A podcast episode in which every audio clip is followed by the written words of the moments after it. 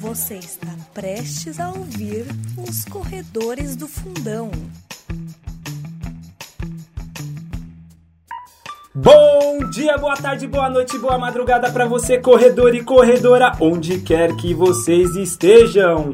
Esse é o podcast Corredores do Fundão, um programa que juntou a turma do Fundão para falar sobre corrida.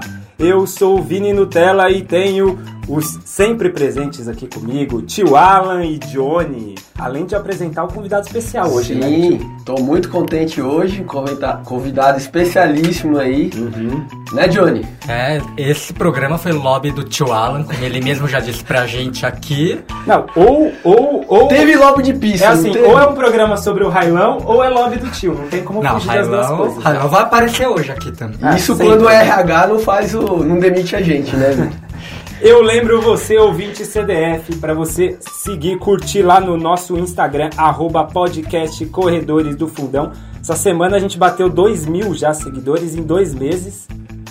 Tá Dois mil? engatinhando, já tem 2 mil, não sei o que tá acontecendo. Eu não sei que nessa querem projeção, ficar a ouvindo a gente. Nessa projeção, tio, a gente vai ser o maior canal em seis meses, entendeu? É, a progressão aritmética É, ali. lógico. Daqui 100 anos, Vini, população inteira mundial tá ouvindo. Ótimo, ótimo. Eu também lembro você, ouvinte CDF, que você pode apadrinhar este podcast, padrim.com.br barra podcast Corredores do Fundão. Você pode ser o nosso Pacer. Você sabe como funciona, tio? Ah, a Tem os Pacers explicou, né? lá, né? O Pacer 5K, 10K, 21K, 42. Inclusive é fomos cornetados pelo convidado aqui a respeito de uma formação errada a respeito de pace. Mas fica a dica aí. Tá, só, já- só pra cornetar o convidado que O tá que, aqui. que vai acontecer hoje no programa, né? E aí, esse pacer é de acordo com o valor que a pessoa vai, vai doando, tio. Vai apadrinhando a gente. E recebemos de Bruno Kendi Uemura, vai ser o nosso pacer major. Ele Pacer botou major. lá uma, uma grana pra gente, agora esse programa tá em nome dele também. Nossa, hein? Agora decola. Outra coisa que a gente precisa falar antes de apresentar o nosso convidado é do nosso e-mail, porque agora tem um e-mail, a gente vai começar a ler a partir de hoje os e-mails, a gente está recebendo um monte, e o e-mail tem a ver com esse início, que é o e-mail do Ricardo Durante. Então, você, ouvinte CDF, pode mandar o e-mail através do podcast Corredores do Fundão, gmail.com. E-mail do Ricardo Durante. Boa tarde, fundistas. Primeiro, acho legal dizer, em se tratando de podcast sobre corrida, os corredores do fundão, na minha avaliação, é o melhor que temos no mercado. Corredores sem filtro. E co- Responsa, hein, Johnny? Manda. Mandamos bem.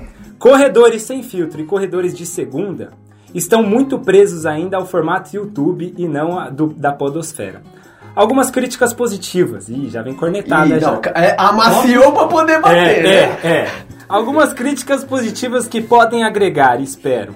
Seria legal uma leitura de e-mails, comentários do, do Instagram no início do programa, incluindo as caneladas sobre o programa anterior. No caso, a canelada ele pegou do Nerdcast, que é a nossa cornetada, certo? Nossa cornetada. É, Faça mais entrevistas com pessoas do universo da corrida, inclusive amadores, não precisam ser famosos.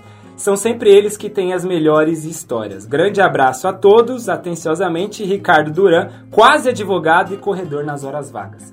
Tá vendo? Colocou aí a gente ó, no patamar. Então, é assim, eu tô sentindo muita pressão agora. Primeiro, o Bruno Emura tá investindo. Será que a gente vai ter que dar resultado pra empresa, é isso agora? Ele virou Os seu patrão. acionistas, os acionistas vão exigir da gente Saiba agora. que ele virou seu patrão. E aproveitando, já que é investimento, já que é investimento, é, eu lembro você, ouvinte CDF, que ainda tá valendo a cortesia da Night Run. É até segunda-feira agora.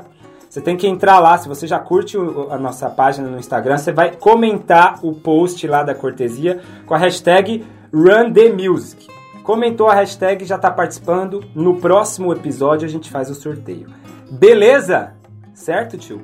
Fechou, perfeito. Então fechou. Então agora vamos. Agora sim, vamos para a apresentação de nosso convidado. Porque o nosso convidado, tio, ele é bacharel em esporte pela Escola de Educação Física e Esporte na USP, que também nesta universidade fez nutrição na Faculdade de Saúde Pública, além de cursar por um período aí engenharia civil na Escola Politécnica e fez ciências atuariais na Faculdade de Economia e Administração também da USP. É tudo USP, entendeu?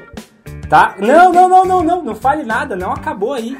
É autor dos livros O Nutricionista Clandestino, O Treinador Clandestino, O Veterinário Clandestino e agora lançou, tá fresquinho, o último livro, Correndo com os Etíopes. É também, Johnny, meu querido Diga. Johnny, responsável pelo site oclandestino.com.br, além dos blogs O Nutricionista Clandestino e O Recorrido, além de ser consultor de assuntos relacionados à corrida e ao atletismo. Agora entrando na parte da corrida, corre desde 1990 e é treinador do Fundusque! Tudo isso vai travar, hoje vai bugar o nosso porque o convidado de hoje é Danilo Balu. Bom dia, boa tarde, boa noite, boa madrugada, Balu. Bom dia, boa tarde, boa, boa noite, boa madrugada a todos. Tudo bem? Beleza? Vamos, Ótimo. vamos conversar na próxima uma hora, uma hora e meia e contar tudo. Diferente de tudo que você faz das participações, Balu. Você pode falar o que você quiser hoje Tá aí, bom, tá tá bom. liberado, tá? Fica à vontade. Palavrão não, porque é feio. É, a gente Ah, põe palavrão solta É, a gente né? solta também, não tem É, problema. não tem problema. Ele corneta, a gente recorneta de volta. Exato, Na exato, educação. Só um detalhe aí. À Vini. vontade, tio. É, esse currículo aí tem que dar, dar umas 10 páginas. Você né? viu que faltou aqui? Faltou. Ainda bem que o treino tá, tá condicionando bem, o treino do baú. Senão, Se não é, dá pra então, terminar dá aqui. fala. E ele tem quase mais faculdade que o Johnny. Quase, Quase, é. Então, obrigado, Johnny. Johnny, tá chegando, hein? Ah, eu tenho mestrado ainda. É, então, então tá bom. Então, então na briga aí. Vocês dividiram. o- Vocês dividiram disputa na pista também, não dividiram? Dividimos, Então, agora estão dividindo. Vai ter história aqui, vai ter Vai ter história. Mas tem. Bom, Balu, você tem alguma preferência de música pra gente colocar? De... Não, eu sou bem eclético. Com música eu sou bem eclético. Então eu posso escolher qualquer coisa e pôr a partir de agora, certo? Olha, você no funk carioca. Obrigado, Balu. Foi ele que pediu, hein? Foi, Foi ele que pediu, tá aí um funkão. Mas antes da gente explorar tudo que o Balu tem pra contar hoje, vamos para o giro de notícias do mundo da corrida. Seguinte, querido Balu, tio e Johnny. O Jonatas de Oliveira Cruz, a gente tem que falar dele porque mais um gari. Tem muitos corredores do Brasil com começar, é, é, eram garis e viraram super Tem corredores. equipe de nariz, né? Ele vai representar. A gente tá, tá começando a falar do Mundial de Cross Country, Balu, porque já tá aí, né? Tá chegando. E o Jonathan de Oliveira Cruz é um, que vai, é um dos que vai representar o Brasil. E, e ele tem uma, uma marca super boa, assim. Ele é, corre por Guarulhos, né? E na última, na, na última, deixa eu ver aqui, a tribuna, né? Ele fez para 29,30 os 10K. Então já tem, tem Sub-30 passo. Ele ali. quer fazer sub-29. Falou que quer fazer abaixo dos 29 nessa tribuna. na tribuna Ousado, ousado. E também começou 20, 28, tá com 28 hoje. O 28 anos? 28 anos. Quem começou com 27 foi o Solonei. Solonei. O 27. Solonei era Gari, começou com 27. 27, começou tarde. O Jonathan também começou tarde, era Gari, foi descoberto o talento dele. Tem esperança ainda pra a gente na, na- no Hã? Ainda tem esperança pra você, Ah, né? eu Vini Nutella começou tarde. Já passei disso.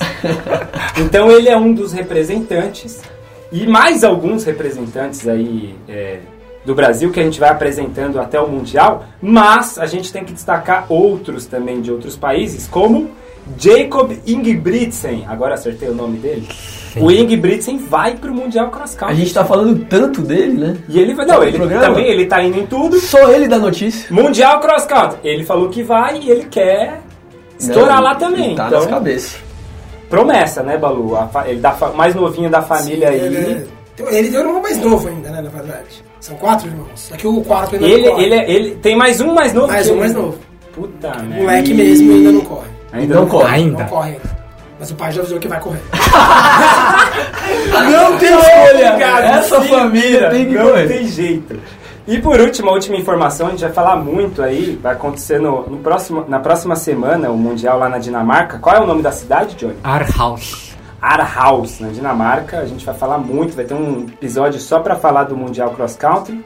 E para fechar o giro de notícias, os recordes mundiais que a gente tinha noticiado há semanas foi, ra- foram ratificados, né, do Julian Wanders, o 13,29 dele, né, no 5K, e a Sifan Hassan, 14,44. Agora sim estão cravados os recordes. É, vale os dois fizeram esse 5K. não, não, eram, não existia né, recorde mundial de 5K.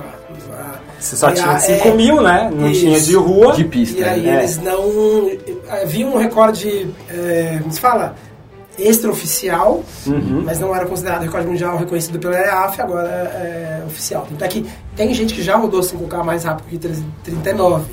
Só que como foi pré-oficialização, É o pré, que tá valendo agora. tá valendo por aí, isso e vai até- cair rápido. É, por isso até que vem essa ratificação do, do 13,29 pro Juliano Anders e 14,44 pra Sifan Hassan. Diga, Sabe o que é legal de ter o Balu aqui, Vini? É. É. que a rata já é na hora. Já é na entendeu? hora, né? Já vem, Já acontece até no giro de notícias, entendeu? Inclusive, ele vai lembrar aí já já tem mais umas três aí que ele falou que Tem, tem que falar aí de programas passados, viu? Nada passa por, por Danilo Balu. Bom, vamos começar então aqui a, a sabatinar o Balu. Já podemos começar a sabatinar o Balu? Pode, Balu? Posso? Pode, pode, Bom, primeira pergunta, Balu, pra você. Quando, qual é o treino da semana que vem? Pra preparar psicologicamente, né? Tá, Brincadeira, tá, tá, tá rascunhado. A gente disse que o Balu treina o nosso grupo Fundusp, vai ter também um programa só pra gente explicar o que, que é o Fundusp. Mas a gente quer começar, Balu, sua trajetória na corrida. Primeiro, a gente deu toda a sua formação lá. Vamos começar. Você, você entrou na USP por qual curso? Pela engenharia civil na, na Poli. Ah, Fiz o primeiro foi na é, Poli. Foi lá que eu entrei, comecei a estudar. Go- Gosto até hoje de matemática, de, de uma linha mais exatas. Me identifico bastante, então eu entrei na Poli. Certo. Eu não imaginava que, que eu fosse migrar para a área de saúde ao longo dos anos, mas eu comecei na Poli. E você já corria antes Eu já corria, competi pela Poli e tudo mais.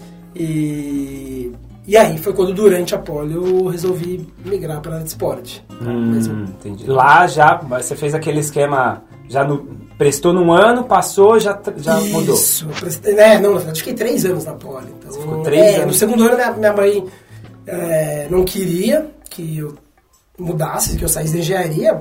Inteligente, Ninguém, né? é. Família Qualquer nunca quer. Eu bem sei adulto o que é isso. Eu, bem eu sei. bem- nós bem sabemos. Nós bem sabemos. responsável nunca deixaria um filho sair da Poli para ir fazer esporte. E aí, no segundo ano, eu não pude prestar.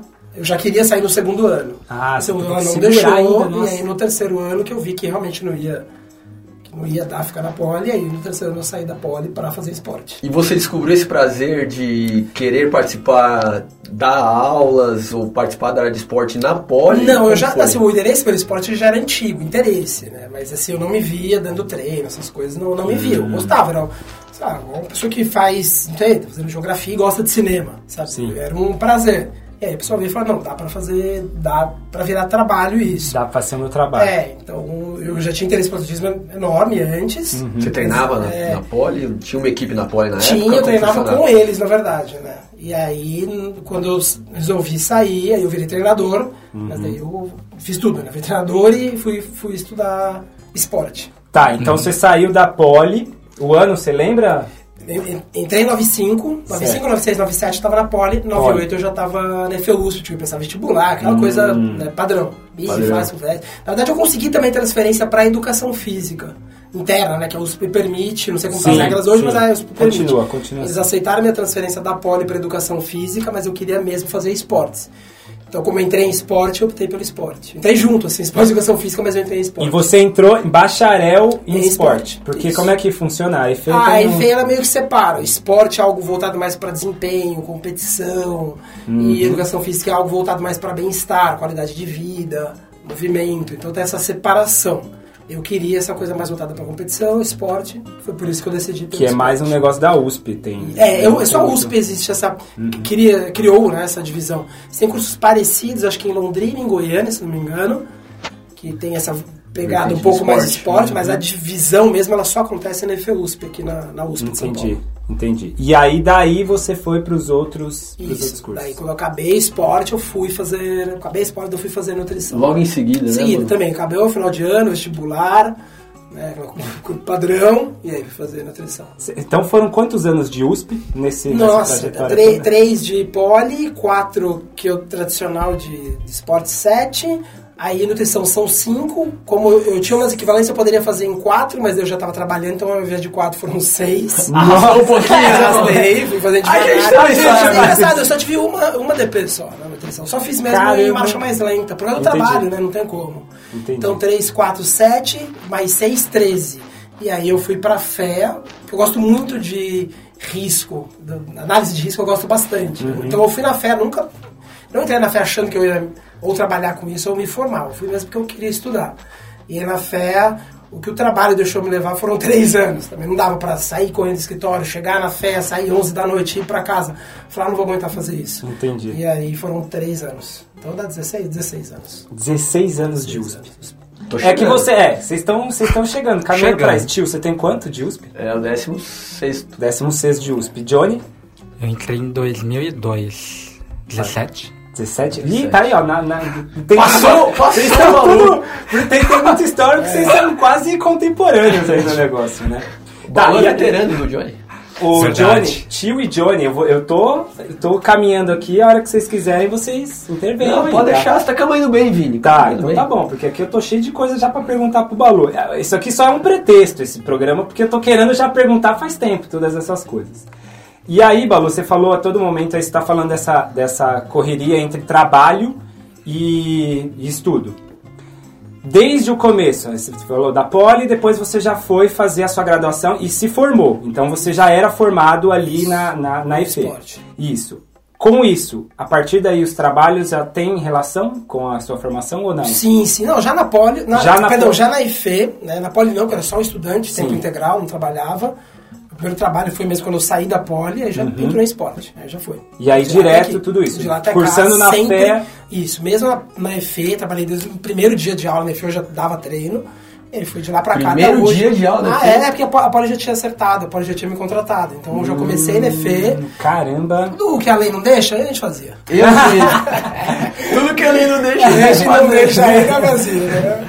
Diga, tio. Eu conheci o Balu Ah, como meu professor já na, naquele tempo. olha aí. Primeiro Foi meu primeiro professor, meu Então, primeiro então técnico. vamos lá, que ano que foi isso? Lembra? Eu entrei na Poli também em 2003. 2003. Já queria fazer atletismo. Já tava lá o Baluzão lá com, com a equipe. Tá. Já me ensinando os primeiros passos, me fazendo me estourar nos times. 2003 lá. o Balu, já, o Balu já era formado, Formado, já pelo que eu anotei, nutrição. já tava na nutrição. Exato. Já tava na nutrição. Tá. E bom, bom E treinador nesse naquela ano. época, tio? Bom treinador? Tanto que E aí? teve o nome E do aí? Fundusp aí. Quem que fez o nome pra ele vir Foi Fundusp aqui? você, foi você, foi você. Eu sou lobista profissional, que vocês sabem, né?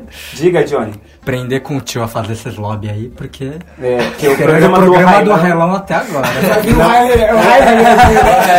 Já pensou? Já pensou? Eu. Ele vai chegar, vai pagar a passagem do Railão, Mas vai tá pedir aqui. licença lá da presidência, né, Johnny? E em Vou, 2003 foi o ano É. que o Balu também. Você saiu no final de 2003 da equipe da Poli, né, Sim, Balu? no final de 2003. Saí. Saí de lá. E você saiu chutado ou você saiu por causa das suas empresas? que Cara, é, não dava mais pra tocar, porque... Não dava. eu- eu- a- a- bom, pra quem não conhece, onde, quem não é de São Paulo não sabe, a USP, a USP é uma cidade quase à parte, né? Uhum. Fica meio distante, então tem todo o deslocamento. Na- hoje você tem trilhos em volta da USP, tem trem e metrô, Sim, naquela época não sim. tinha, era demorado chegar É lá. um negócio isolado. né? isolado, então isso tomava muito tempo. E aí eu, eu ainda estava tava na nutrição, tinha minha assessoria, então tudo aquele, essa movimentação vai e volta, e tem também tem normal um cansaço, tá treino atletismo mesmo, né? Hoje eu tô só com fundo, mas na época eu tava treinando pra velocista e saltador, vocês sabem, velocista fica três horas na pista, Sim, saltador sim, três sim. horas, daí saia de lá nove e meia, chegava em casa. Nossa. Aí dia seguinte já treino de manhã. Eu falei, gente, eu vou, vou morrer aqui, não vai dar. e adorava, adorava, adorava, mas é, era muito difícil, muito complicado. Eu falei, não, não vai dar. Entendi. E a trajetória nesses trabalhos aí, conta pra gente como é que foi, pra onde você foi, você tava treinando a pole, legal. Só que você foi trabalhar em algumas coisas. Montou uma assessoria. a assessoria eu já tinha uma assessoria. Você montou uma assessoria sua. Minha, então Tá. já tinha, ela existe ainda hoje, Ação Total, aqui em São Paulo. Ação total, né? Ação Total.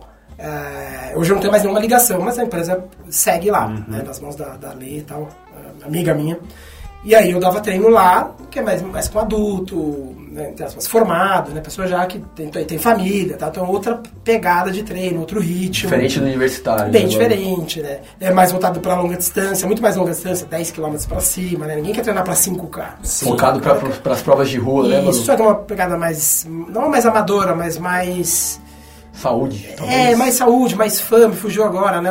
A palavra certa, mas é uma coisa mais partic- participativa. Entendi. né? Então é outro, é outra, é outra história. Universitário tem aquela coisa, né? Gente mais jovem que o cara tem salto triplo, salto em altura, o cara tem as competições certas, ele quer ganhar. Então é outro, outro espírito. Tá. E aí, dessa, de- dessa assessoria, você foi para outros lugares. O Sim. que você destaca aí nessa trajetória? Cara, eu, a assessoria cresceu demais, né? Então era bem legal. A assessoria chegou até 400 pessoas, é muita gente, muita gente. E, mas eu sempre tinha um, deixei um pé no atletismo, fiquei ali porque eu gosto, meu atletismo prazer. de pista é, mesmo, né? sempre tive, sempre ali. Fiz um estágio com o Nélio, que é um treinador fantástico. Fiquei uma temporada inteira acompanhando Malren, Jadel. Nossa, gente que legal, mano. monstra. Tudo começa na pista, velho. é, Tudo mas começa é, na mas é pista. verdade. Tudo. É difícil você sair da pista. É, e aí, aí fui, fui para a área de marketing esportivo também, envolvido com corrida. Fui para a área de organização de eventos, também tá um- todo um corpo envolvido no- na corrida de rua. Né? Sempre, nunca saí da corrida. A corrida nunca Sim, saí. sim. Sempre em algumas marcas É. envolvendo Isso. pra, em Adidas, ASICS e por aí né? vai. Iguana. Sim. E Tá. nesse meio tempo, Vini, Ah, né? Ele saiu da Poli em 2003. uhum, Estamos lá no ano de 2008. certo. Eu tinha largado a Poli. Certo. Agora é sua vez de largar a pole. Agora é tá? a minha vez de largar a Poli. Aham, Prestei psico, passei, sou bicho da psico. Certo. Vou lá, né? 1500 do bichudo. Quem eu encontro lá? Vai falando enquanto isso eu como a trufa aqui da Lu. Boa, boa. Quem eu encontro lá? Balu. Danilo Balu. Danilo Balu. Eu falei, eu vou ter que. Nossa, vou. Meu sonho, vou ganhar do mestre. E aí, Balu? Ganhou? Você lembra, Balu? Lembro, lembro. Eu lembro, eu lembro dele ganhando do Bandana, que é amigo nosso, me passando Bandana na. faltando 10 metros da É aí chegada. que tá o link. Agora a gente falou da parte de trabalho, beleza. O que a gente quer especificar mais, Balu, é nisso. Como começou essa relação com a corrida em si, só que você como personagem ativo na corrida.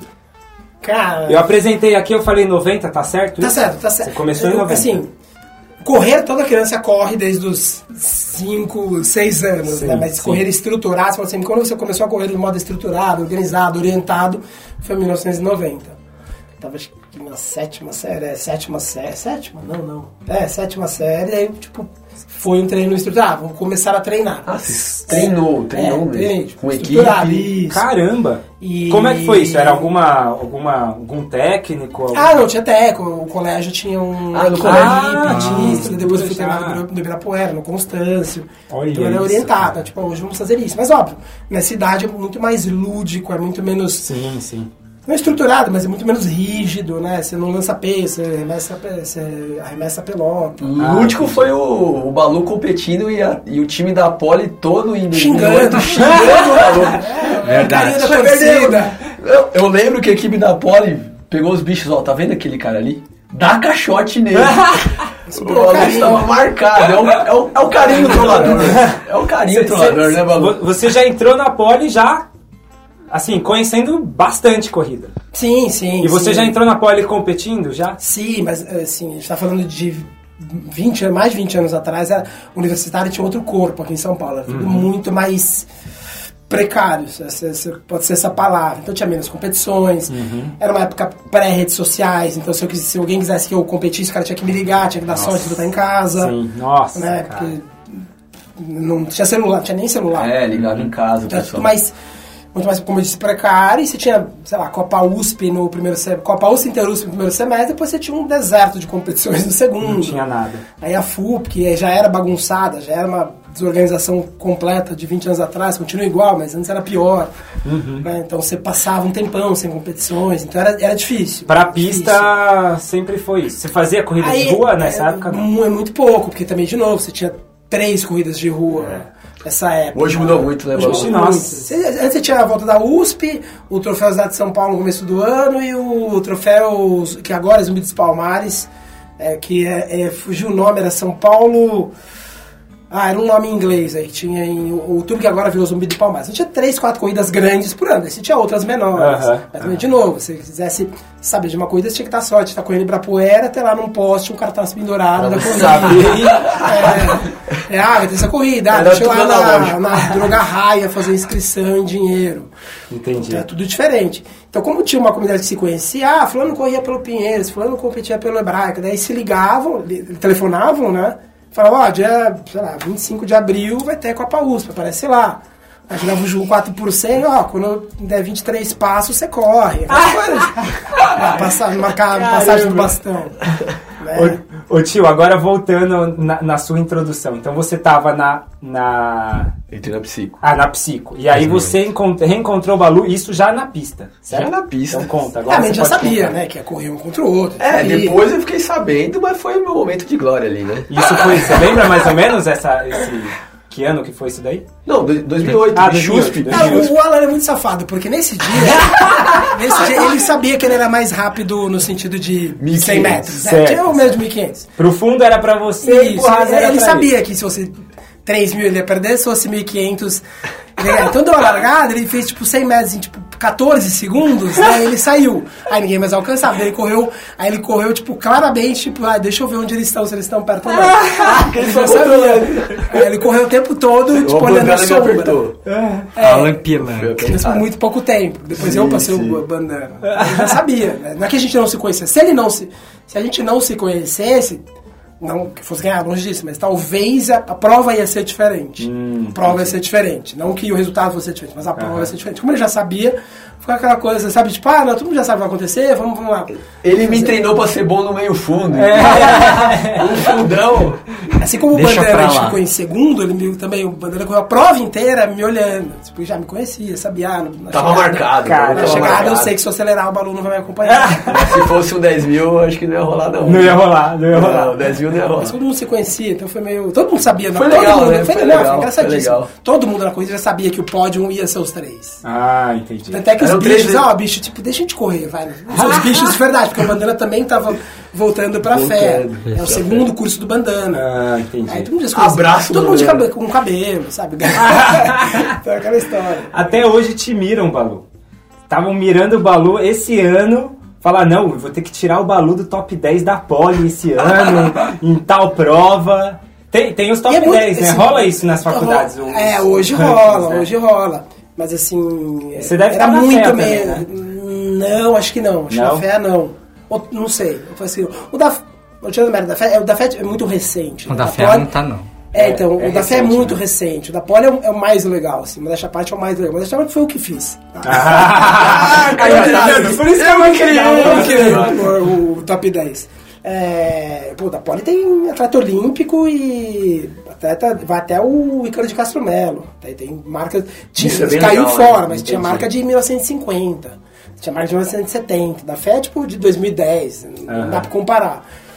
E, o, e naquela época eram muito poucas oportunidades. que Você tinha, por exemplo, se eu quisesse correr 5 mil e entrar no top 10 da Poli, tinha a Interusp. E acabou. E, né, Uma chance Às 10 da só. manhã, vim 25 graus na pista de carvão. Acabou. Nossa, Hoje é- o cara fica correndo 10 vezes por ano. Então era mais difícil. Era Na, mais difícil. na Poli, então, foi o seu auge, assim, em termos de corrida? Onde foi o seu auge? Não, às vezes Qual foi o seu momento depois, de foi um pouco depois. Foram, foi, foi, você pega recordes pessoais e tal, É. mas eu já, eu já devia estar, eu devia não, eu estava na nutrição. Estava na nutrição, é, que vai melhorando, né, aos poucos. E sua idade era É, quantos anos? Ah, é o, é o- é que, as pessoas teoricamente conseguem ali, não 27 exatamente, mas ali na A fase de 27 geralmente é o auge, É, né? até às vezes 25, às vezes um pouco mais. Tô nessa mas, faixa. é. Tô nessa faixa. Ih, Vini, tá passando um pouco. Tô passando já da conta. Passando, hein? É, bom, daqui a pouco a gente vai falar dos livros do Balu. Na apresentação eu falei de todos os livros, mas ainda tem, tem tempo pra vocês perguntarem coisas aí. Johnny, tio, digam. Relativo. Quer ir, Johnny? Não, deixa enquanto comigo, não. então. Tá, vai. Ah, eu acho que a gente pode perguntar um pouco pro Balu, É. né? Da- de algumas, algumas opiniões que ele tem a respeito de certas coisas, né, Balu? Acho que a gente vai Sim. entrar no, nos livros também Uhum. sobre isso. Mas, e a gente como trein, tipo, a gente, como a gente é treinado por você, a gente, a gente conversa a respeito de algumas coisas a respeito da sua filosofia de treino, você passa algumas coisas pra gente. E o que, que você pode dizer em geral, assim, do... O que é a corrida pra você e como ela deve ser praticada? Cara, olha, é, o tempo foi me ensinando que a corrida é muito mais simples do que a gente imagina, é muito mais simples. Correr, você é um ato de teimosia, um pé atrás do outro por muito tempo. então, assim, o, o- óbvio que assim, quanto mais você você quer vender algo mais caro, você, você tá nessa coisa mais complexa. Você dá nome em inglês, bonito, rebuscado, você cria todo um, um ritual pré e pós. Quando você deixa a coisa complexa, você acaba, né, obviamente, complexando pro, pro consumidor e aí você tem que vender a solução. Então você, você problematiza, você cria um problema e depois você vende a solução. É isso Exatamente. que a corrida faz hoje. Então, ó, você não pode correr sem alguém sem alguém te orientando. Pô, mas todo mundo fez isso a história inteira? Porque agora eu preciso de alguém que tem uma, uma carteirinha com anuidade para me ensinar a correr? Uma criança de 6 anos consegue correr, por que, que eu preciso de alguém? Então você cria um problema e oferece a solução. Então eu vejo as pessoas hoje, eu falo, gente, as pessoas fazem uma dança, mano, parece um, um ritual, uma dança começa, de correr. começa por aí, você está falando do CREF. É, do O CREF. que, que é o CREF? O CREF é o. É o, é o, é, o, é, o- é, na verdade, o CREF é o Conselho. Regional de Educação Regional. Física. Só uma pessoa que tem o CREF é, pode dar treino. Você Então, se formou lá na EFE, mas se você não tem, É, você não paga aí você pega, por exemplo, o Steve Magnus, que é um dos caras que eu mais respeito na corrida, ele não pode dar treino no Brasil. Mas o cara acabou de sair da faculdade XPTO aí, que nunca correu na vida, ele pode dar treino. Por quê? Porque ele tá, ele tá pagando, não paga. Não, é, fora da lógica. Vou procurar a XPTO aí. É, então, cara, você você tem esse problema. É, Então, hoje, complexaram tudo. Ah, não, não, você tem que correr assim, não. Agora, Sim, sim. Aí tem pisada, e tem tênis, e tem, e tem exame, e tem aquilo. Eu falo, gente, para, cara. para. Corrida é simples, é, né, Balu? simples demais, é, é muito simples. É. É. muito, muito, muito simples. São, são várias. A gente convivendo com o Balu, a gente vai vendo, até pelos stories dele no, no Instagram, Sim. né? No arroba Danilo Balu. A gente vê você querendo descomplicar essas- esse monte de coisa que criaram mesmo, esse monte de solução, entre aspas, aí que a galera tá falando. Então você fala de VO2, você fala de cadência, você fala de, dessa questão do CREF, Treinos você de fala. a- aí a gente entra na parte da nutrição. Você fala um monte de coisa também, principalmente ligado à diretriz nutricional. Então cada um daria um programa aqui, né, tio? Sim. Dá, já, já fica aí a proposta para o futuro. Mas assim, dando. dando, dando Balu voltará. Dando um geral, tem que ser uma participação mensal, eu tô pensando agora. Mas assim, Balu, é, tudo isso pra você entra nisso que você tá falando, nessa facilidade? Tudo, VO2, cara, cadência, é, diretriz, tudo, tudo, entrando. tudo, tudo, tudo. Gente, é... Por exemplo, a gente estava falando aqui né, em off dos treinos, né? Veio um rapaz que começou a treinar agora com a gente, que a gente estava falando aqui, Aham. ele entrou agora do IME e tal. Ele no primeiro treino, eu sei que não é por maldade, eu sei que não é. Mas ele falou assim, ô, dá uma olhada na minha corrida. Eu falei, não, corre. É um hábito. No primeiro dia, você não tem que olhar você correr, corre. Não tem o o que olhar. Você sabe fazer isso, É, né? você sabe, qualquer pessoa que a, a condição, não a condição física, mas a natureza deixando, né, que não tem nenhuma disfunção grave, ela consegue correr. Não precisa olhar. Não tem o, como eu te dar tanta informação, aí está errado, você está sendo, corre, corre. Mas a gente já não vai- tá induzido a isso, Balu? Por exemplo, Sim, tá induzido hoje, porque o mercado fica batendo É, que então, precisa. hoje a minha cabeça é muito diferente. Mas eu tinha vários conceitos que, assim, é o que você disse, analisando a lógica. Um cara que manja pra caramba da treino, porque ele não paga um negócio lá, uma carteirinha, ele não pode dar treino. São coisas lógicas. Aí na área da nutrição, já que a gente vai só pincelar as polêmicas, na- da diretriz nutricional, o que, que é, qual é o problema, o que, que acontece? Que eu acho que também linka com isso. Sim. A gente tem um monte de coisa que a gente parece que nasceu com isso. E aí quando você vem com essa outra parte e diz, não, não é bem assim. Por exemplo, carboidrato não é tão necessário assim pro, pro, pro corredor, por exemplo. Comer Exato. seis vezes por dia. É. É, eu, eu sei quando eu vejo... Isso um- é, é- é- vai contra a nossa formação, sabe? Sim, porque a TV fica batendo, a Isso, TV, a isso, internet, a revista, fica batendo Aham. que você precisa. Daí quando eu vejo um nutricionista, que é ou não esportivo, falar, ah, não, vamos falar aqui uma dieta pré-treino, eu tenho certeza, quando uma pessoa fala isso, eu tenho certeza de duas coisas. Que não, não são excludentes, mas ou essa pessoa não corre, Aham. Ou essa pessoa corre muito pouco, tipo de pouca vivência, não velocidade, dane-se a velocidade, de vivência. A pessoa que passa a correr ali um, dois, três anos, ela vê que não faz diferença. Não faz diferença ela sair correndo, ah, vou sair correndo agora, né? a gente tá aqui gravando, acabou, vamos correr, vamos. Não, não- não existe absurdo a gente parar, não, não, vamos parar agora, comer algo, dar 40 minutos e a gente sai pra correr. Não, escola, ninguém sai correndo. Não existe isso. O ser humano foi feito pra poder correr é, imediatamente. É, ah, não, mas se eu for correr uma prova de 100 km, aí é outra história. né? Ah, não, eu quero fazer uma competição de 100 km, aí você tem toda uma estrutura. Mas ah, vamos correr agora meia hora, uns quatro, vamos. Sai correndo, coloca um- uma roupa minimamente adequada e corre. Sem pedir água, né, Balu? E sem beber água, cara. Se eu tô com sede antes de correr, óbvio, vou beber água. Às vezes 40 minutos, ah, bateu a sede, quando eu acabar, eu pego e bebo água.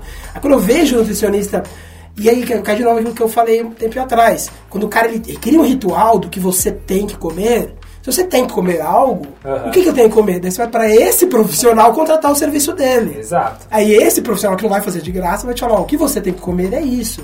Que é absurdo, porque ou ele não corre, ou ele corre pouco. Pouco tempo, né? Nunca. Esquece você- o pace, o e- ritmo, e- esquece. E você acha que a diretriz nutricional também induz a isso? Por exemplo, Porque ela foi feita pra quem nunca correu. Carboidrato, por que tem que ser na base lá da pirâmide? Por- porque a resto? pessoa, de novo, porque ela nunca correu, Certo. porque ela não entende de esporte. Você faz uma faculdade inteira, a faculdade, quando eu fiz a faculdade de, de nutrição da USP, era considerada a melhor do Brasil. Uhum. É o que é ruim do mesmo jeito. É full coordenada hoje, o E, vídeo. é- e lá você, eu passei o curso inteiro sem estudar esporte. O curso inteiro, cinco anos, que o Brasil inteiro são quatro anos, a USP são cinco anos. Aham. Cinco anos sem estudar esporte. Certo. Teve um curso de uma semana que era optativo, gratuito, Aham. optativo, ninguém precisava fazer. E aí tinha uma, uma nutricionista famosinha que falava, falava um monte de groselha lá, que você tinha que consumir 8 mil calorias por dia. 8 mil. Nossa, 8 mil. cara. Pra comer 8 mil por dia tem que ficar sentado comendo, não Comia bastante. e aí, assim, você passa o curso inteiro. E na contramão, o Jonathan aqui ele pode falar, você passa quatro anos fazendo esporte ou educação física, você tem uma aula de 100 minutos por quatro meses, ouvindo groselha de, de cara que nunca, nunca trabalhou com esporte de alto nível. Aham. Ou seja, você no esporte você não estuda nutrição e na nutrição você não estuda esporte. Então quando o nutricionista vem falar de nutrição no esporte, eu sei que ele não sabe o que ele está falando, porque ele nunca estudou esporte. Ele não É. sabe, por exemplo, que no atletismo o que vale, o que importa no atletismo é o baixo peso. É o baixo peso. Não importa como você fica, mantém esse baixo peso. O baixo peso, seja ele low fat, low carb, paleo, vegetariano, carnívoro, não me interessa. O É. baixo peso importa. Não é o carboidrato que importa. O carboidrato é uma. Você, se, se a retirada do carboidrato implica em redução do peso, eu vou retirar o carboidrato do atleta para que ele tenha baixo peso, porque é o baixo Ah, peso que me entendi. importa. Sim, sim. Então eu tenho N casos de atletas amadores que eu tiro o carboidrato, eu falo assim, pô, mas o carboidrato é o combustível. Dane-se, eu quero que esse cara perca peso, porque quando ele perde de peso. E na low carb ele consegue perder Sim, muito porque mais low carb peso. é o jeito mais fácil de você fazer esse cara perder peso. Quando eu faço jejum intermitente, esse cara melhora a sensibilidade dele à insulina, ele perde peso e ganha desempenho. Então, aí você tá falando de. Mas de novo eu pergunto, insisto na pirâmide. Então por que o carboidrato é a base da Porque pirâmide? alguém decidiu nos anos 70 que era. E a gente Sem só nenhum- continua. Isso só segue. É, Cara, aquele negócio do macaco. Põe quatro macacos numa jaula, aí ele vai subir atrás da banana, você joga água gelada, daí E vai tem ter uma hora os que tá- macacos e todos os quatro não, não sobem pra pegar a banana porque tomam água A gente um dia pode fazer um programa só sobre Sim, sim, as claro. tretas político-marqueteiras capitalistas do, da corrida. O Balu vai adorar isso daí. É, é, mas assim, é, é- E quando eu falo que nutricionista não entende esporte, eu não tô. Não é uma, não é uma agressão à moral né? de. Ah, não. Pô, o cara não entende de esporte como ele não entende de geografia, porque ele não teve isso na faculdade. Não teve. Ah, ele faz aquele curso que é um ano, essas pós, um monte de pós aí, consorte de diploma, que você fica um ano tendo essas mesmas groselhas, as mesmas groselhas. Quando eu olho assim, eu falo, gente, é isso que vocês aprendem na pós? Você pode um ano que você vai lá, pagou mensalidade, você, você virou pós? Virou pós-graduado? N- Não aprende esporte. Certo. E o contrário é verdadeiro. O bacharel em esporte não, não entende de nutrição. Então, é. É, porque eu, eu que- precisava entrar nesse, nesse ponto. Vamos fazer o gancho. né? É, da gente fazer, falar um pouco de nutrição, porque tem a ver com. Você foi construindo aí uma, uma linha de, de raciocínio sua e você tem também as ordens dos seus livros que você lançou. Diga, tio. Eu acho que antes de entrar nos livros, Ah. é... Balu, como que tá a sua vida, a sua carreira hoje, Balu? Quais que são os seus focos? Ah, muito, muito nutrição e esporte. Assim, eu, não- eu juro que eu não, não posso nem dizer porcentagem porque eu não sei, mas hoje eu, eu oriento as pessoas na, na área de, de, de, de saúde. Assim, eu não vou dizer saúde, mas é, acaba sendo saúde, nutrição e, e esporte. Muito mais voltado para corrida, mas no esporte em geral. Esporte em geral. É. Então hoje eu- você fala assim, o que, que você faz? O que, que você é hoje, Balu? Eu falo, eu sou consultor. Porque na verdade, quando eu vou pra pista lá com vocês e dou treino, tô dando uma consultoria. Sim. Sou treinador também, eu sei disso, mas eu sou também um consultor. É, não tô todo dia com vocês na pista, sou um consultor de atletismo. Então você- hoje, se você me perguntar, eu me apresento como se fosse um consultor. Sim. Tá, é, nos livros... Guarda um tempinho pra priorizar a gente aí, Malu. O Fundusp tem que continuar sendo treinado. tem que ser o. Dá, dá seu jeito aí. Bom, seguindo. Vê se é essa a ordem certa, Balu. O nutricionista clandestino, o primeiro livro. Depois o treinador clandestino. Exato. Depois vem o veterinário clandestino. E por último, agora, o que você está lançando. Correndo com. Você vai lançar o impresso? Já saiu o impresso? Já? Saiu essa semana, eu acho que hoje Ó. é... Tá me falando que tá fazendo a tradução já, Vini. Olha! não fala, porque daí fica, joga pressão. É, aí já ficou. Não tem de lado. Nem falei a língua que ele tá É. traduzindo ainda. Tá, então o nutricionista clandestino vai muito, muito de encontro com isso que a gente acabou de comentar. Exato. Sobre Tá lá toda a história de como com foi coisas- criada de a pirâmide. Foi um cara lá, um político, inventou que deveria ser assim. Não tem base. Base que eu digo científica. Científica. Ou é.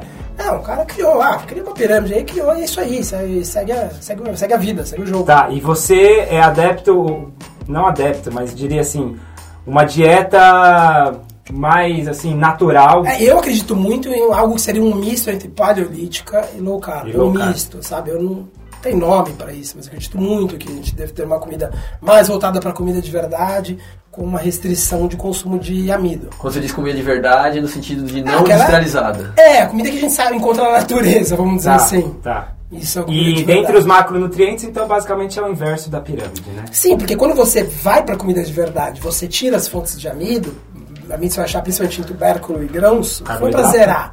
É, Despenca, naturalmente, não precisa fazer força, ele cai. É, quando eu tiro tubérculos ou restringo, talvez o melhor termo seja, seria, eu sou a favor de restringir tubérculos, principalmente batata e mandioca. Sou a favor da retirada dos grãos. É grão, qualquer grão. E aí, naturalmente, a, a sua a- o seu consumo de carboidrato né, vai nessa, nesse, nesse gráfico pizza vai reduzir, vai ser reduzido, de, reduzido em carboidrato. Entendi. Aí então agora trans- fazendo a transição para o treinador clandestino. No treinador clandestino, basicamente você está falando do quê? Eu falo de alguns não mitos, mas é, o, o- o subtítulo é, eu não lembro exatamente o subtítulo, mas é o que nunca te contaram é, sobre corrida e o porquê correr com tênis mais, mais barato pode ser uma boa. Acho que é mais ou menos esse. eu gosto, hein, Calinjão? É, eu trato. São basicamente é, oito capítulos, mas eu falo, tenho, tirando né, o prólogo e o epílogo, são seis, que um é segurança do jejum, correr não emagrece, é, beber quando tem. Correr não emagrece, é, correr não emagrece, beba Tem que falar tem, um pouco disso agora, né? Beba quando tem sede, é, tênis e lesões, que não, não há uma, uma, uma ligação, Correlação. uma correlação, perfeito. Alongamento. E o sexto é. Nossa. é, fugiu agora. Ah, é função do desaquecimento. Vai ter que ter um programa só pra falar sobre essas coisas. Também. Mas cada- pincela, pincela, cada- porque a gente tem muita coisa pra falar. Sobre a água. É outro, outra é, coisa que você quando tem sede. Quando tem sede. Não é aquela coisa de, 15 beber minutos 2 a cada- litros é, por dia, nada disso. Sede, sempre sede. sede. Óbvio, falando voltado na corrida, e sempre Sim. trato até 42 km maratona. Pra beber quando tem sede. Eu não a tenho- prática da corrida. Eu não tenho que tomar 3 litros um dia antes da competição. Não, não. Beber quando tem sede. Eu já fiz rodagem de 26 km e não bebi É, água. O meu, meu recorde é 25. De Não, olho é incrível. né? Atletas, 18, hoje, assim. hoje tem youtuber, assim, bastante youtuber aí, né? E, e tem vários agora desses corredores, uns até ex-seleção.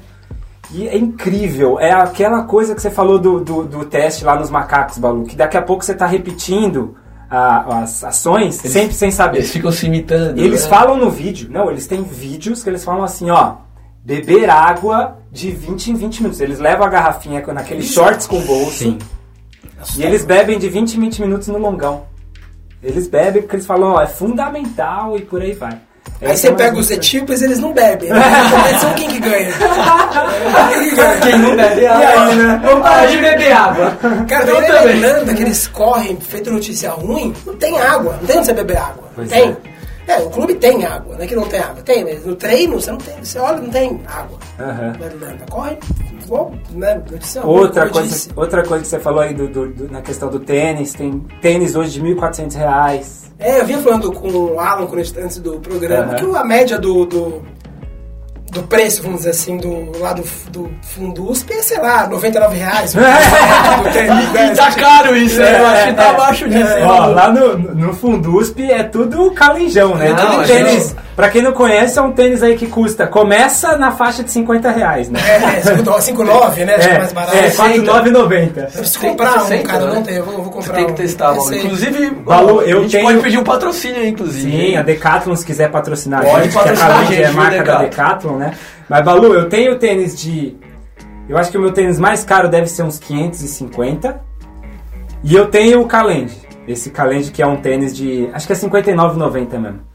Esse tênis eu adoro ele. Todas as minhas corridas de rua eu faço com ele, cara. Porque é o tênis que certinho ali, ele, ele, ele tem uma flexibilidade legal, ele deixa o pé fazer o movimento que o pé precisa, enfim. Essa coisa de tênis caro correndo por pessoa. E é uma coisa que todo mundo acha também. né? Ah, acha. O, o Vaporfly, que a gente falou do, do Breaking Two, todo mundo acha que vai ganhar As minutos. duas, até hoje, as duas correlações que eu encontrei, que, exi- que eu conheço, que eu fui para escrever o livro, as duas correlações que tem entre preço e lesões, ou preço e satisfação do consumidor, ela é invertida. Ou seja, quanto maior o preço, menor a satisfação. Quanto maior o preço, Nossa. mai- quanto maior o preço, maior o, o índice de lesões. Cara, isso Maior aqui o preço, maior o índice de E lesões. maior né? a insatisfação. É. Essa é a correlação que existe.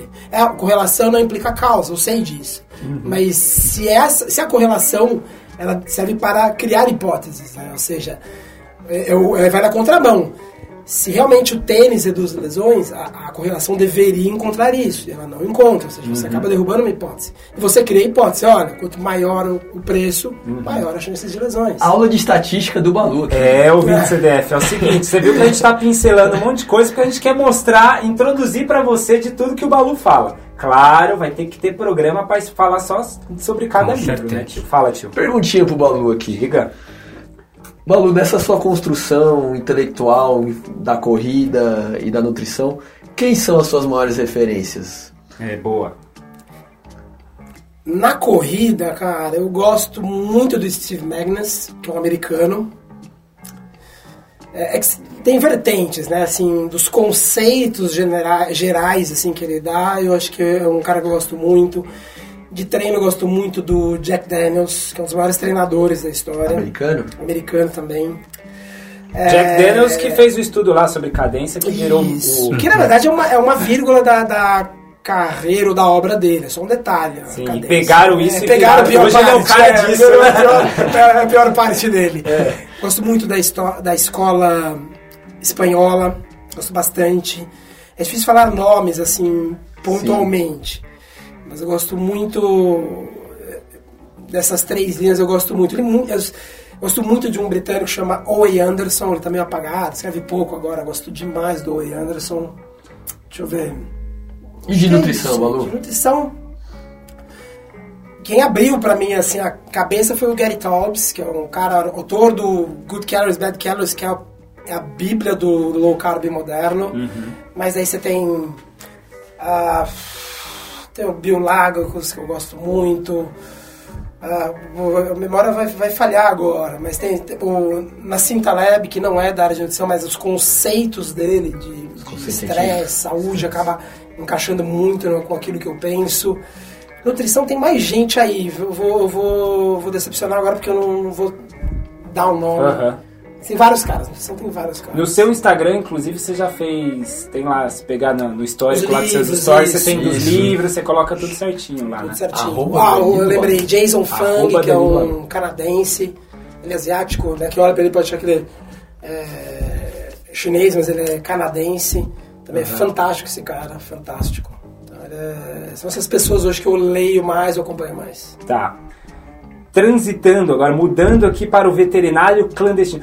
Vamos, tudo tá clandestino. O seu site é o clandestino.com.br, aí tem nutricionista clandestino, treinador clandestino, veterinário clandestino. Antes da gente entrar no veterinário clandestino, que é o seu terceiro livro, por que essa, esse apego com o clandestino? O, o primeiro livro, Nutricionista, ele foi, de certa forma, uma homenagem ao Tim Harford, que tem o livro O Economista Clandestino. Porque nesse livro, que já tem em português, né? O, o Economista Clandestino, então uns 4, 5 livros, uns 3 ou 4 traduzidos, esse essa tradução é um livro que fala meio que de mitos da economia. Fala de ah, coisas que as pessoas acham, mas que é completamente na contramão. Que é exatamente, Que é exatamente o- a ideia do livro Nutricionista. Então foi uma homenagem a ele. E aí, quando eu decidi escrever o treinador, eu acabei Ah, você adotando, puxou. puxei, e aí fui também o veterinário.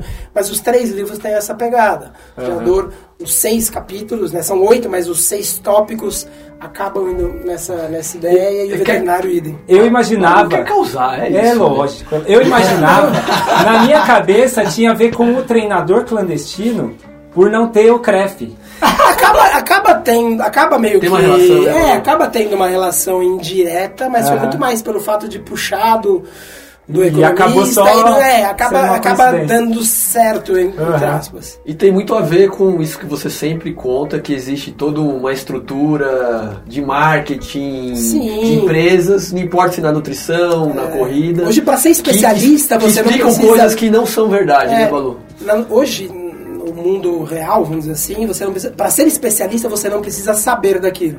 Você precisa apenas pagar alguém para poder ser considerado Aham, especialista. Você não precisa entender nada de veterinária. Veterinária você não tem absolutamente, você tem muito pouco sobre nutrição de cachorros, que é o tema do, do meu terceiro Do livro. terceiro eu não sou livro. veterinário, não quero prestar, não quero cursar veterinária. Eu fiz uma, uma pós em nutrição animal, Aham. mas não tem esse intuito de clinicar. Não, eu tenho duas cachorras e queria fazer uma delas elas emagrecer. Eu queria fazer uma delas emagrecer e falei, pô, dá, dá pra dar um livro isso aqui, porque onde você vai o cara fala que é o oposto, né? Ah, Dá, dá, dá ração, que é cheia de carboidrato. Pô, mas a cachorra precisa emagrecer, como vou dar a ração que é cheia de carboidrato? A cachorra vai engordar. Não, mas é assim que a gente aprende na faculdade. Ah, tá errado. Tem que dar carne, tem que dar carne pra cachorro emagrecer, tem que dar ração. E aí nasceu o terceiro livro. Ah, vamos fazer um terceiro livro. Caramba. Ou seja, o, nutri- o veterinário ele não aprende, quer dizer, não aprende profundamente nutrição animal, nutrição cani- canina na faculdade. Tá. Fui lá, entrei em contato com o veterinário na USP, que também é considerada uma, sei lá, das três melhores faculdades do, do país, e é ínfima a- Uhum. o que eles têm nesse assunto. Falei, pô, cara, mas eu tenho que acreditar no veterinário que não estuda? Ou eu que tenho um cachorro e sei que a insulina é o, é o maior é o gerenciador Uhum. Lipídico do, do, de um cachorro? Eu falei, ah, dá pra fazer um livro. Aí deu. Do nutricionista tem muita coisa que você transfere, Muito, né? porque, porque o- é, você tem uma proximidade de modelo animal. Aham. É um mamífero, ah, não, mas um é carnívoro, outro não é. Sim, mas você tem ali, você tem o pâncreas, você tem a, a, a questão da insulina como, como gerenciador metabólico. Sim, sim. Você tem o fato de que o, o- a batata no ser humano e no cachorro gera insulina, que a insulina vai, que vai criar, vai inibir a queima de gordura, tanto no cachorro quanto no ser humano. Que o cachorro, por 15 mil anos, comia carne, por 50 anos estão dando ração, eles estão engordando. Se por 50 anos que dá ração e ele engorda, tem alguma coisa aí. É, eu acho muito legal, tem uma, uma passagem que eu li sua em algum. Não sei se foi um texto seu, mas é isso. É, de novo eu entro naquela coisa da lógica, né? Você olha para a natureza, você fala da dieta paleo, então a gente está remetendo aí ao caçador-coletor, falando do, do, do hominídeo, e você também tem o, o, o cachorro como animal domesticado por esse homem aí. E aí, de novo, a lógica, né? Eles estavam num ambiente mais selvagem, eles comiam essas Comida coisas naturais. é. E realmente, quando, é uma passagem sua que é o seguinte: é, você não vê na natureza Sim. lobo ou cachorro, qualquer existe. coisa gordo. Só que você vê em toda residência no mundo Um gato quase- gordo e um cachorro gordo. É, incrível isso. O próprio Garfield. O próprio É, Garfield. come lasanha, ele não vai É. comer lasanha na, na natureza. E tudo isso tem a ver com a ração que é basicamente é dois terços de carboidrato. Que seguindo uma diretriz aí, digamos, nutricional É, que é o o- ele não encontra carboidrato na natureza. Um cachorro não encontra. Uhum. Não encontra. Como ele vai comer? Carne não tem. Talvez ele vai encontrar frutas, mas frutas silvestres são baixas em açúcar. Aí você vem o, o. Você vem falar com o veterinário, ele aprendeu na faculdade que não pode zerar o carboidrato do cachorro. Mas como não pode? Zeraram por 15 mil anos. Não pode zerar agora, da noite pro dia. Algo estranho Como é que você, né? Como é que você alimenta seus cachorros, Balu? Eu tenho duas cachorras, uma é vira, vira-lata, na verdade ela é uma- é vira-lata, né? Me- Meio fila brasileiro, meio labrador, então ela é de grande porte, ela é maior que um labrador, menor que um fila, óbvio.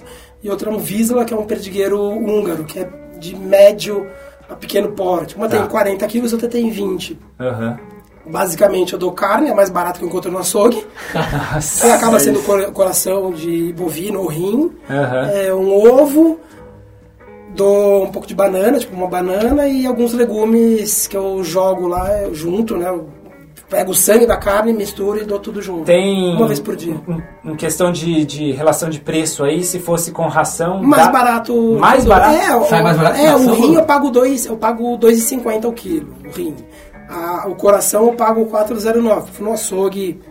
é, eu moro, moro na região sul de São Paulo, eu vou até o, do lado do Lago 13 e compro lá Aham. tudo. Uma carne mais cara custa 4,09. Então também é o argumento de que não, mas aí vai Não, ficar caro, é banana você isso. paga 3 a 4 reais É, o quilo. preço de ovo, banana. Preço de o carro do preço de ovo é banana. 9 reais 30 Aham. ovos. É, então. E um saco de super premium de ração é 200 reais.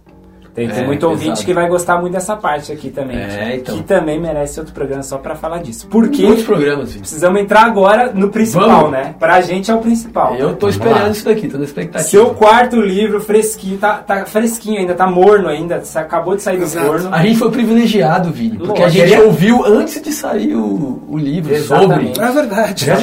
Eu lembrava. Proximidade, né? Proximidade, né? Fala, Queria dizer que foi na terra do Railão.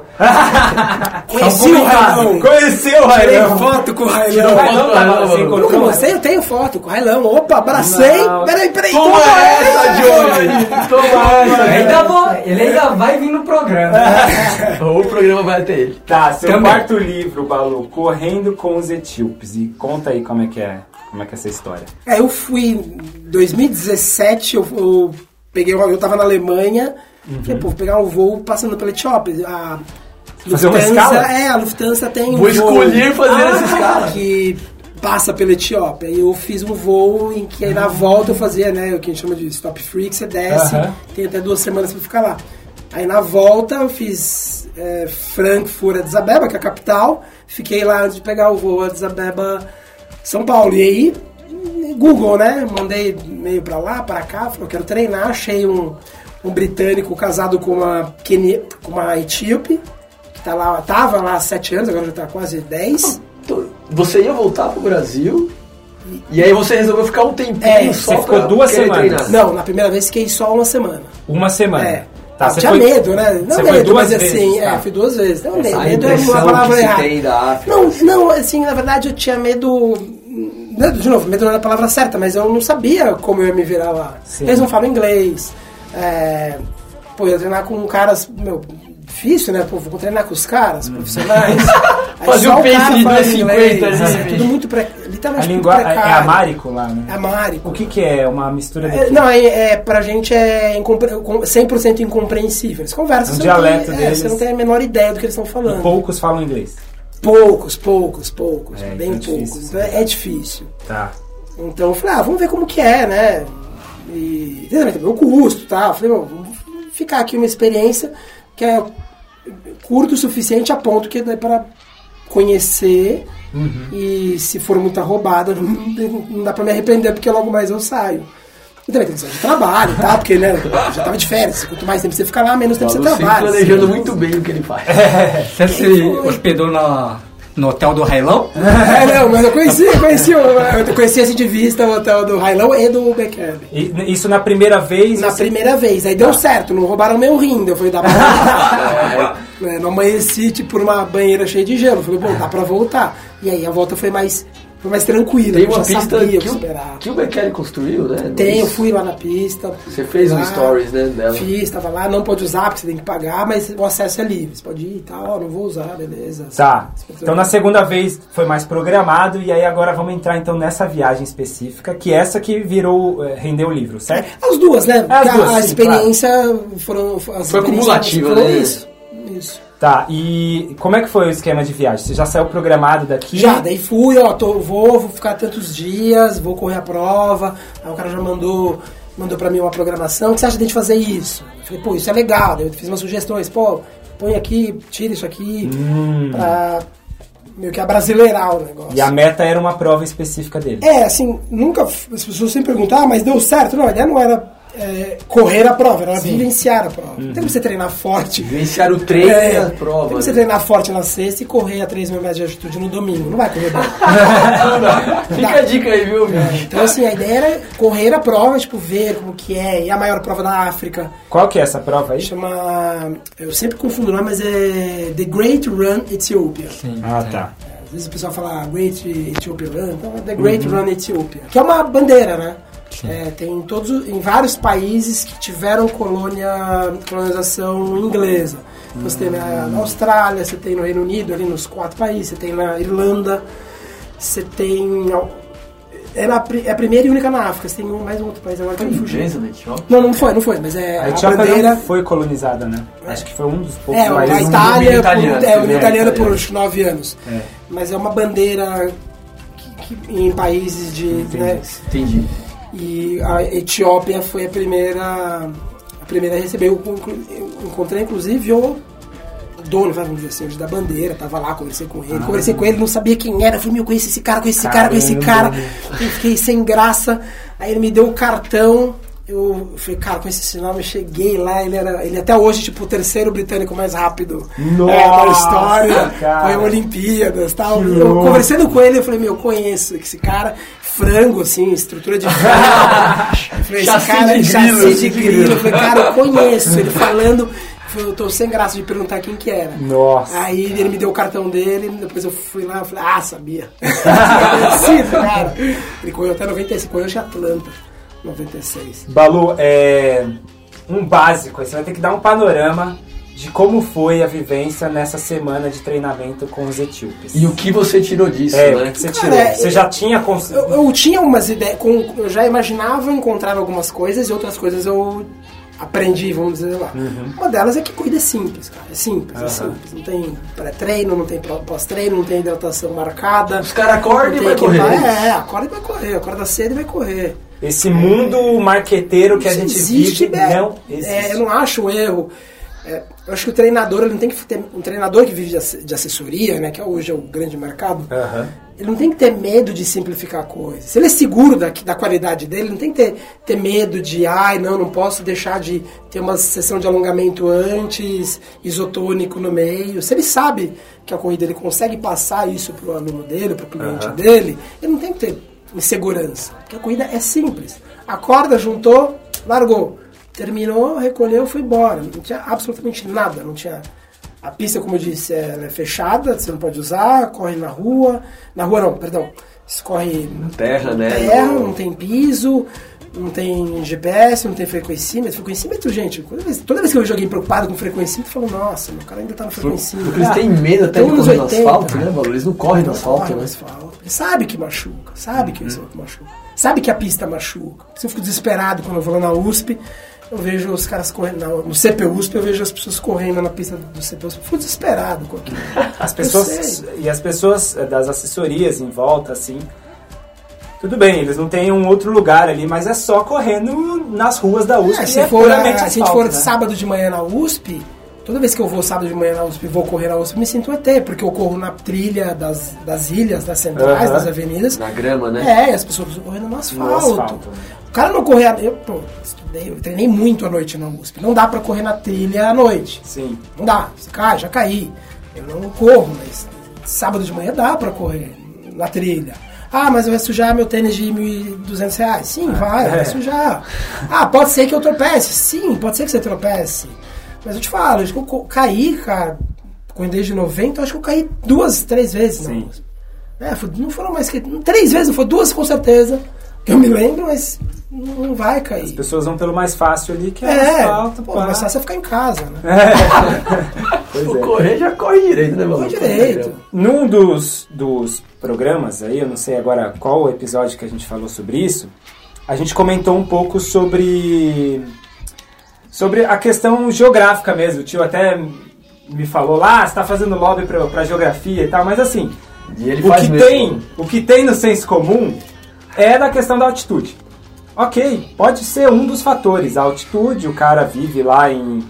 Tem a questão das hemácias, né, Johnny? Tem o chassi de grilo, né? chassi de grilo, biotipo e tudo mais. Mas eu acho que assim, o que eu quis dizer ali é que, quando eu digo topograficamente, que ajuda, eu não estava falando da altitude só em si. Eu digo que o relevo acidentado é um ótimo mim, ambiente é. para você trabalhar Pra mim, o Óbvio, grande você, tem, segredo é você esse. tem o doping natural da altitude, mas se fosse só Sim. doping natural, os equatorianos e os bolivianos ganhariam da gente, não ganham da gente. Uhum. Mas eu acho sim que, o, pra mim, o grande, quando você vai treinar em Addis Abeba, você vai lá nos, nos locais de treino, é muito irregular, é muito irregular, muito, Uhum. muito. É ali que está o segredo. Sim, tem o benefício dos 3 mil metros de altitude, tem. Mas mais importante do que isso é o irregular. Quando eu fui treinar lá, É. corri muito pouco no plano e é na grama que é pesada. Então, é, tem altitude? Tem, mas o irregular pra mim é o, é o segredo. Por isso que correr na trilha do CPUSP pra mim é melhor do que correr na pista. Por isso correr na, na, na ilha central das avenidas da USP é melhor do que correr no asfalto. Você tem uma regularidade que é extremamente benéfica. Pra mim o segredo é, reside mais aí do que nos 3 mil metros de altitude. Subir morro. Eles subiam os morros. Sem parar. E é treino de força isso. Treino de força. Sobe e desce, né? Porque uma hora que sobe tem que descer. É, e, e- a Tem academia... uma questão de resiliência do corpo, Enorme, assim. É, enorme. E isso ajuda pra corrida, Ajuda, mano. ajuda. Você vai ficar fazendo correr na pista ali, plano, borrachinha, não. não. Você vai te trabalhar uma, um movimento, um gesto, um ângulo. Aham. Correndo irregular te traz uma força geral que você não, não consegue na pista. Não adianta você achar que você simula. Não simula na pista. Não simula na Smart Fit. Não simula. É isso que eu ia falar, academia- Não simula na, na- lá no. que eu adoro fazer deitado, no Pilates.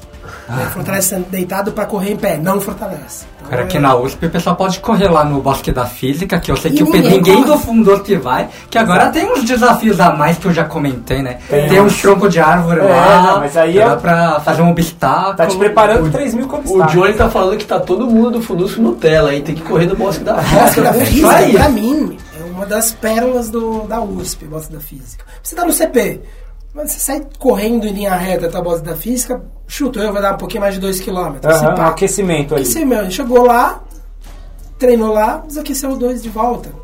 Ah, não tem onde deixar mais coisas, deixou no CP. Eu, tipo, ah, não, não tem nada? Pô, Lá tem alguns lá tem elementos... banheiro, lá tem, tem água, É, tem marcação de 100 em 100. E tem tem uma alguns- árvore tapando o caminho É. agora. E tem elementos, por exemplo, que você disse de Addis Abeba, que é Isso. mudança de direção, subida e descida, que é muito O importante. bosque só vai ser mais frequentado quando cimentarem todo o piso. Aí todo mundo vai Quando estragarem o Quando bosque, nivelarem e a cimentarem, aí as assessorias vão dar treino lá. Por isso que a gente sofre nos treinos, né, tio Johnny? É, por isso que a eles correm rampa, subindo, É isso. fica lá no meio do mato, fica coçando depois. Ele tá treinando a gente Bala- pra fazer trekking. É, isso não é corrida, é tudo um plano dele pra gente fazer trekking, Vini. Mas tá dando resultado, né? É, acho que tá. Tá dando Tá resultado. dando resultado. Tá, é... Vamos ver nas próximas competições aí, né, Vini? É, vamos ver. Já, já tem aí final de semana agora. né? Já tirar o pé, né, Balu, agora, né? Descansar o É, nossa, eu ainda não passei o treino. Aí, ó, tá vendo? Já tem que passar o É, treino. Tem que passar o treino. Tio, mais alguma coisa? Johnny? Não. Por hora eu, eu posso ficar satisfeito, mas Tá. é que porque eu sei que vai ter outras, Vini. Exato. É, a gente fez E eu um- me segurei, hein? Me segurei pra não cortar. Pois, o Johnny, eu quase nem percebi a presença dele hoje. Johnny. É, já Importante tô que você vê porque você trouxe os, pão, o- os Ah, pãezinhos. claro. Não, a participação do Johnny foi muito importante pra Foi. trazer os pães de mel. E Não pelas foi. três vezes que ele citou o Railão nesse programa. Se eu não me engano, foi um Eu falei do Garfield. tá fazendo lobby, tá Verdade. fazendo lobby. Balu, é, esse programa, a gente já tá estourado aqui de tempo. Eu quis, a gente quis apresentar as suas, assim, as coisas que você mais fala, que a gente vê muito pelo Stories e pela convivência, em treinamentos semanais contigo.